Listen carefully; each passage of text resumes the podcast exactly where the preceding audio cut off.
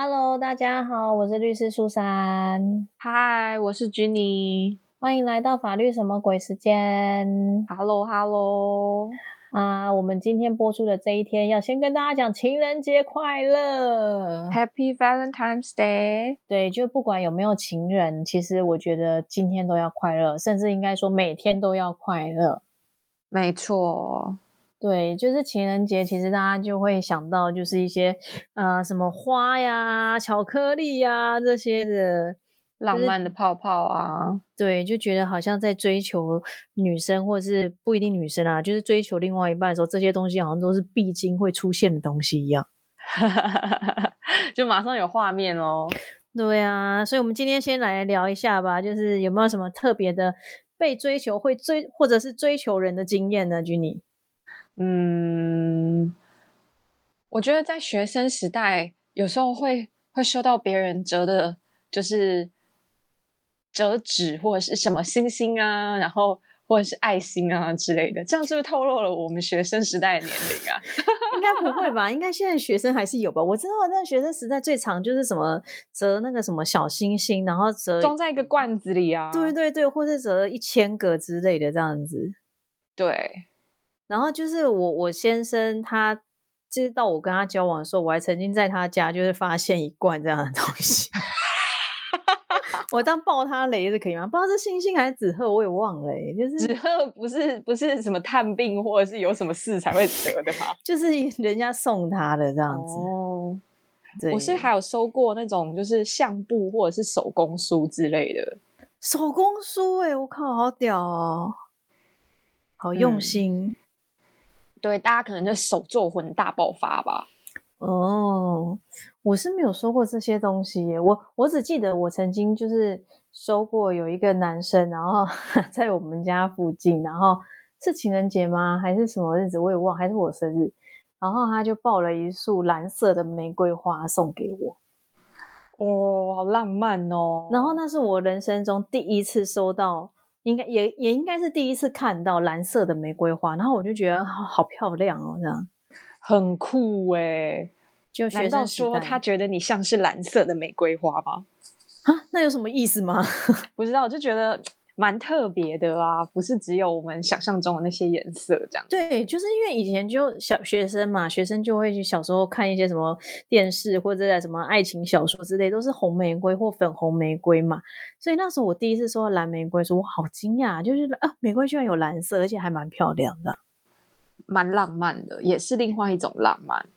所以那段时间我还蛮喜欢蓝玫瑰的，因为就觉得很特别啊，真的很酷，真的很酷。我觉得也蛮像你的风格的。就是喜欢一些很另类的颜色嘛。嗯，我觉得就特别一点这样子，然后不是大家刻板的那种印象，这样也不错。但是其实那时候学生的时候就会觉得，就是有一个人就是可能爱慕你或者什么，然后在你家默默痴痴等你，然后送你礼物这些。有些人呢、可能就会觉得说，哎，还蛮浪漫这样子。就是那种在你家站岗啊，然后就是送了各式礼物给你这样子。就是电影现在也还是常常会有这些情节，不是吗？哦，对啊，对啊，去年有一些台湾的拍的电影还是有这些情节这样。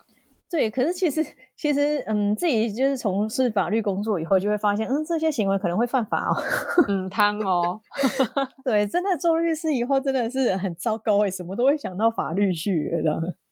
对啊，然后或是像这些行为呢，到底有没有造成就是就是对方的不适，这样子都会很很注对对意这样的界限，还有主观的感受这样。没错，没错，就是这些东西瞬间就会开始想，嗯，有没有触犯什么法律这样？所以 就是讲到这个，就是想要跟大家讲，因为我们之前其实有一集也有跟大家提醒过，就是有一有一部法律要开始施行，然后它确实现在已经开始施行了，就叫做《跟踪骚扰防治法》。拍手，三读通过。对，然后呢，就是讲到这个，就会想到就是我刚刚讲的，因为其实，在跟踪骚扰防治法里面有讲到，有八种类型可能都会被认为是有违反这个法律的。列举了八种，那我觉得真的是还蛮相近的啊、对，就是第一个就是所谓的什么监视、观察、跟踪或知悉特定人的行踪。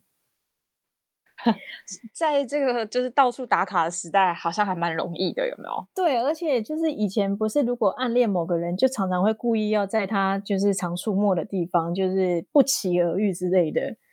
这样不就 某程度上也一定是有监视、观察、跟踪吧？不然怎么会知道他的这些行踪呢？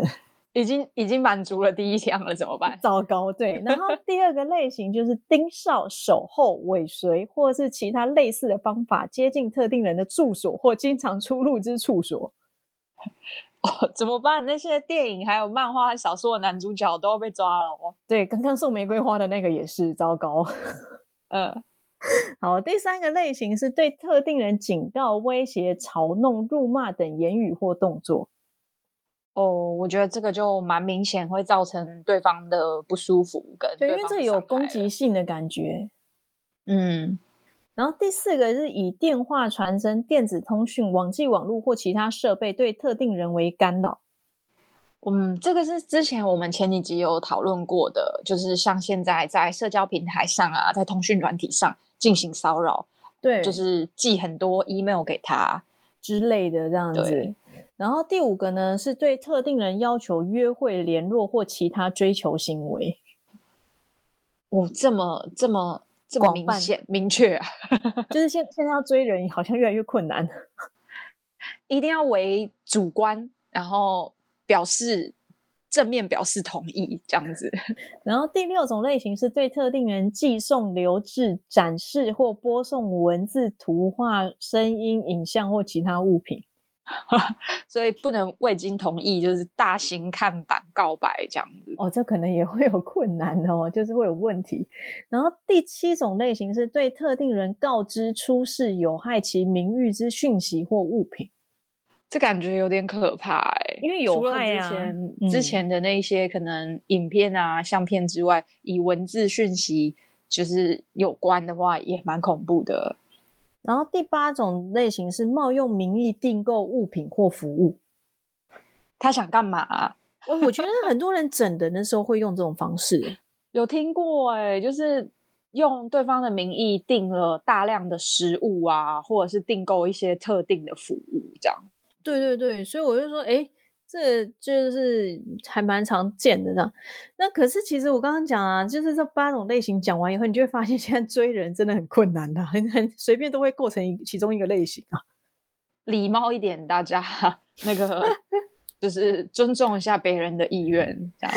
所以其实搞清楚状况之后再行动。对，所以其实讲到这样子，就会发现说，哎，如果真的随便去追人都可能会构成这些行为，那是不是就干脆？我们就这样一辈子单身算了，这样子。哎，我觉得你讲这话没有什么说服力啊。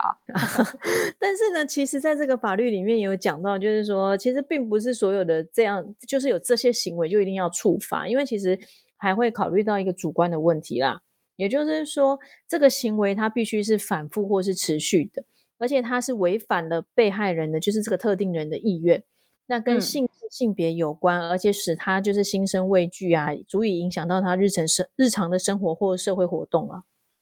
对，因为我觉得像这样子的定义，大家就可以比较清楚说，当你做前面说的那八种行为，也许会造成对方的不舒服，然后你反复或持续的进行，就会有触法的疑虑。但是，也许在你们就是。往来期间，你觉得对方可能互跟你相互有意思的话，你们做这样的事情，对方也欣然接受的话，那就是没有问题的。没有错，就是 其实有些人如果他觉得这些行为就是很浪漫的追求方式的话，那当然他其实就不会有触法的问题。对啊，可是当那很简单的，就是当对方觉得呃不堪其扰，然后你使用的这些方法让对方觉得是。就是影响了他的生活啊，影响了他的日常的时候，那一定就是有处罚的疑虑喽。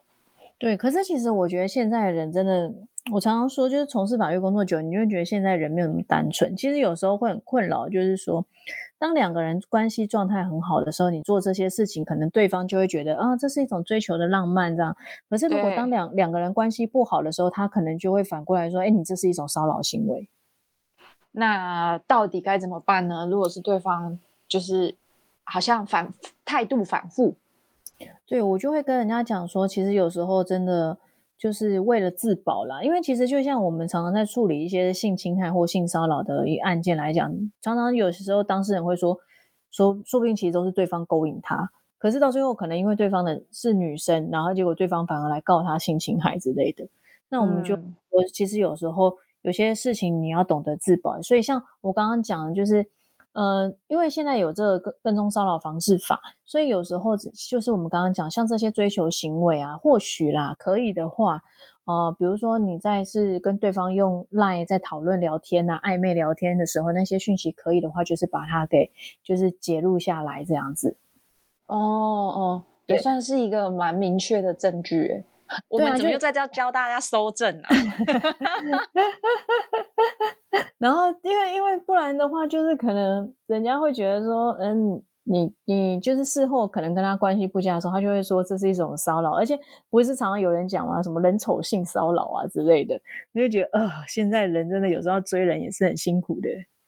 应该说，如果你可以，嗯，留下一些证据，然后。可以证明当时这些事情发生的时候，你们你们的关系还很和睦，然后这些行为没有造成对方被骚扰，这样，那你还许你还也许可以就是保全你你自己的行为，对，可以这么说吗？对对对，所以我才会说，就是可能暧昧的讯息还是留一下，然后或者是说你也可以跟身边的朋友，就是比较好朋友聊天的时候讲到这些事情，因为再怎么样，人其实也是可以出来作证做证人的。嗯，我觉得就是讲的很长远，一下子本来从追求嘛相处，后来又到了可能关系恶化，就是互相伤害、分手的时候，这些事情还真是真是峰回路转啊。真的没有办法，因为真的现在就是工作久了以后，都会想说，就是处理事情的时候，都会想到预防，然后还有一些，嗯，未来可能假设会发生什么事的时候，该怎么做这样子。哎，那我突然想问一下，就是像这些，这前面讲的这些行为啊，它发生的时效有特定吗？嗯，你是说它的追溯的时效吗？对对对对对对，这部分我还没有特别去做功课呢。哎呀，不好意思，突然就问了一个就是穿插出来的问题。但是呢，应该是说，呃，其实，在我们跟踪骚扰防治法里面有讲到，就是说，如果发生这样的事情的时候呢，你是可以向法院提起告诉的。那如果说以你刚刚讲的，就是有没有时效这个问题，因为它是可以告诉的，也就是说它是属于告诉乃论，要有提告它才会处理的话，那原则上就是六个月的时间。哦。也就是说，有这样的一个跟踪骚扰行为的六个月时间内，就发生的六个月时间内，你就要去做提高，就基本款就是像这样的对。那除了法院呢，你还可以跟谁说？因为我们就网络都有个迷音说警察先生。哦，当然可以啊。就是如果你遇到这种跟踪骚扰的时候，你可以跟警察机关报警。然后呢，比较特别的就是说，你还可以去申请保护令，感觉有点紧急。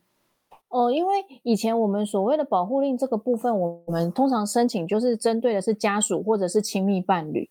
可是因为在跟踪骚扰这个情况下，应该不会是亲密伴侣啊，应该就是比较是就是追求的当中这样的状况。所以在这个情况下呢，在这一部法律里面有特别有提到是说，可以针对类似这样的行为的时候去申请就是保护令。嗯，我觉得可以理解。现在这个跟骚法就是比较保护呃被害人，因为就算你跟这个特定的对象并没有什么实质的关系，可是他的行为跟他发生的这些嗯事情啊，真的使你蒙受很大的压力、很大的危害，然后甚至有办法伤害你的时候，要好好保护被害人的话，申请保护令就是有必要的了。嗯，然后保护令的话，通常就是一，就是最长就是两年啦。那通常两年快届期的时候，你可以再向法院申请，就是在延展。那延展的话，原则上也是最多就是还是两年。然后通常人家问我们说有没有次数的限制，就是延展，嗯，基本上是没有啦。因为只要危害还一直有实际发生的可能，应该都可以法院的认定，如果。就是成立的话，应该是可以继续的。对对对，嗯，对啊，听起就是来就是蛮安全的。如果 如果有这样子的保护的话啦，比起以前可能比较特定的案例，可是我也必须说老实老实话，就是说这种跟踪骚扰，你就也还是要有证据啊，去证明他有这些行为啦。所以其实有时候是举证的方面会稍微比较困难一点。我们是不是有一集要一直来讲举证呢？哦，我觉得举证真的讲太多以后，你就会变成一个就是神经质的人，三不五时就讲疑神疑鬼。没错，但是其实我说老实话，我现在自己觉得，嗯，有时候单身也还是不错啦。嗯，哎，对，那为何有此感慨？哦，没有啊，我觉得单身有单身的好啊，就是有伴侣有伴侣的好，然后有家庭有家庭的好，所以其实就是嗯，各有各的不错的地方啊。那但是当然就是不要为了终结单身，然后去骚扰别人，或是乱乱决定跟谁在一起之类的。嗯，明白意思。对希望啊是一个你好我好大家好的情况。对呀、而且像我前几天就是看到我朋友，她是一个很漂亮的 model，然后她现在也还是单身，然后她很常自己一个人去爬山或干嘛什么，她就抛出说，呃，五年前的生活什么的，然后就有讲到说，很想念以前可以在国外，然后拿着一杯饮料，然后就开始走一两个小时，然后去就是爬山或是什么的。嗯，然后我就跟他说，我也好想念那种可以一个人到处走的生活啊。他说你不一样，我说哦，单身的生活其实有时候真的也还是不错的。对啊，你现在拿着一杯饮料，喝完就是另外一只手就要抱住小少爷喽。哦，没有，现 还不用喝完，才拿的那杯饮料就会有一只手过来，他现在就会乱抓了，是不是？对他可能会把你剥掉、打掉，啪，这样。哦，我觉得在情人节说一下，就是跟踪骚扰防治法，真的好像蛮具有教育意义的。我以为是要在情人节跟大家讲说走入婚姻的可怕之类的。哎，这个节目也太警示了吧！让大家就是害怕，就是想说情人节太可怕了。对，因为就是跟骚法在就是今年去年底啦，终于通过，也是因为我们现在大家的生活方式还有就是往来交际的方式也跟以前不太一样了。然后不管你是什么样的不限性别，然后不限的关系，都可以因为就是这部法律而受到了保护，也是现在才会发生的情况。这样就是希望给大家多一点保障啊。嗯，没错。所以今天就是觉得说刚好还算应景，我觉得可以跟大家再讲详细一点这样子。希望我们的这个听众听到这一集的时候，不会觉得我们真的是一群想法很奇怪的人，是不是？法律系念完的人就会像这样子怪怪的。哦，没有，法律系的人通常在今天今天的一开始就会提醒大家，就是防护措施要做好，然后如果要发生性行为的时候，最好征求对方的同意，而且如果可以的话，最好是签名或者是录音。而且是要对方为就是明示的，就是对对。方不能就是默然同意不 行，对方没有说不好就是不也是不行，你要他同意说好。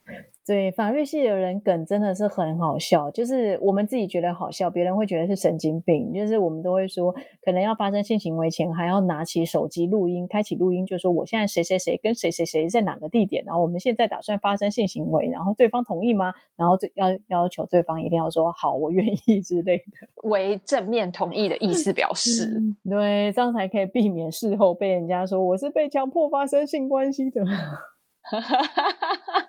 我们真的是一群很奇怪的人。对不起，但是我觉得其实有像这样子的想法，其实是比较，我觉得是比较有架构。然后，而且有像这样子的想法，你会比较清楚界限在哪里。虽然我们刚刚说的是有点类似像开玩笑，那因为我最近就有看一些恋爱的实境节目啊，就是国嗯内外的都有。就是恋爱节目，他们其实都会有一些些规则，然后会双方遵守，然后你就会觉得啊，就是就是这样子，还蛮有趣啊，蛮浪漫的。可是你回归我们的日常生活的时候，你就会发现，大家如果没有一个明确的界限或者是明确的规则的时候，在相处当中啊，其实互为就是意思表示的时候，常常会有落差，然后这就是造成误会，还有造成一些奇怪事件的开端。所以我觉得，我们就从法律的这个最低的标准，或者是法律这个最基本的概念去想的话，其实就有一个基础的规则了啦。我是觉得这样子。至少我们大家会有一个同样的标准吧，但是要能找到可以跟你这样同样标准的人，真的很困难呐。所以我现在要找也是在念法律的嘛，或者是说，就是念完法律以后就不不做法律工作的，我觉得或许会比较对平一点点这样子。不会不会，我觉得既然我们法律有像这样子的规定，其实就是我们社会上的每一个人都适用的，大家真的都要有一点点了解哦。啊，对啊，其实真的也不用，因为我先生完全也不懂法律啊，我也觉得他常常在违法之类的。哎，不是吧？好啦，今天这一集就是祝大家今天真的是情人节快乐。虽然我们的节目是晚上的，但是就是每天都快乐，好不好？对啊，祝福大家过了一个开心又合法的情人节哦。好啦，那我们就下礼拜再见喽，拜拜，拜拜。